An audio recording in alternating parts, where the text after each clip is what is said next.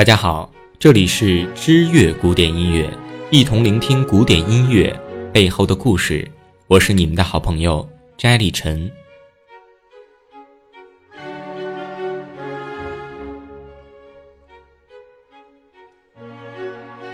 海顿一向被我们尊称为交响乐之父、弦乐四重奏之父。身为纯粹的古典主义音乐家，他在创作中充分发挥了自己独特的风格，富有创新精神。一七七二年创作的第四十五交响曲升 F 小调交响曲就是其中的杰出代表。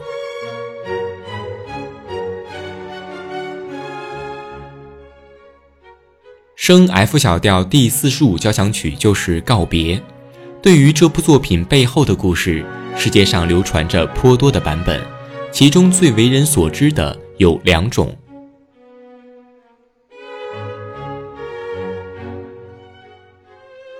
其一是，顾名思义，告别就像它的名字一样，是描写离别的曲子。海顿一生中大部分时间都是在匈牙利公爵艾斯德哈吉的宫廷乐队担任乐队长。一七七二年的一天，艾斯德哈吉公爵突然宣布要解散乐队，乐师们得到了这个消息，立刻惴惴不安。乐队里有很多人都跟海顿一样，在这里工作十几年了，如今要解散乐队，那可是关乎生计的问题。海顿自然也是万分难过，为此。他创作了一首交响曲献给公爵，作为一份告别的礼物。在最后的音乐会上，海顿亲自指挥乐队演奏了这首作品。在最后一个乐章时，大家并没有像往常那样一起结束演奏，而是按照乐谱提示，各声部依次结束，然后下台。同一种乐器的乐师们在完成自己的声部后，就把自己面前的蜡烛熄灭。默默地离开乐队了。哀婉的旋律和结局让公爵深受感动。当得知乐队的乐师们为何如此时，立刻打消了解散乐队的念头。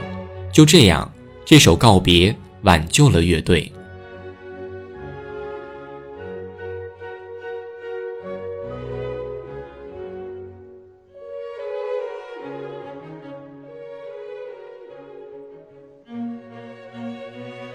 另一个版本却截然相反，有人认为告别并不是一部伤感离别的作品，而是反喻的一种诙谐。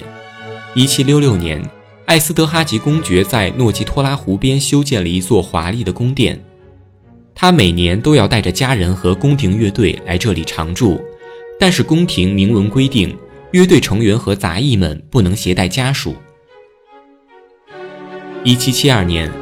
公爵在这里停留的时间出奇的长，乐师们几乎全年时间都要在这里住着，不能与家人团聚。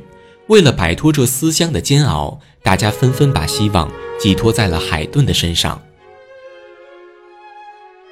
海顿自然也是归心似箭，于是想出一个巧妙的办法来暗示公爵是时候回去了。他立刻着手创作了一部交响曲。创作的时候，将调号选择代表孤独的升 F 小调。在为公爵演奏时，海顿要求乐师们按照总谱的次序收拾好自己的乐器，并吹灭蜡烛，依次离场。最后只留下自己和两个小提琴手在台上孤独的演奏。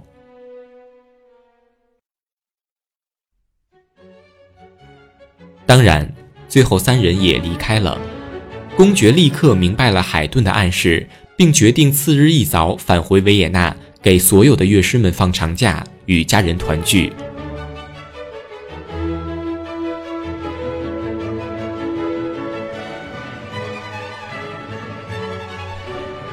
虽然两个版本的故事截然不同，至今人们都无法考证其真实性，但那又如何呢？告别的确是一首极好的作品。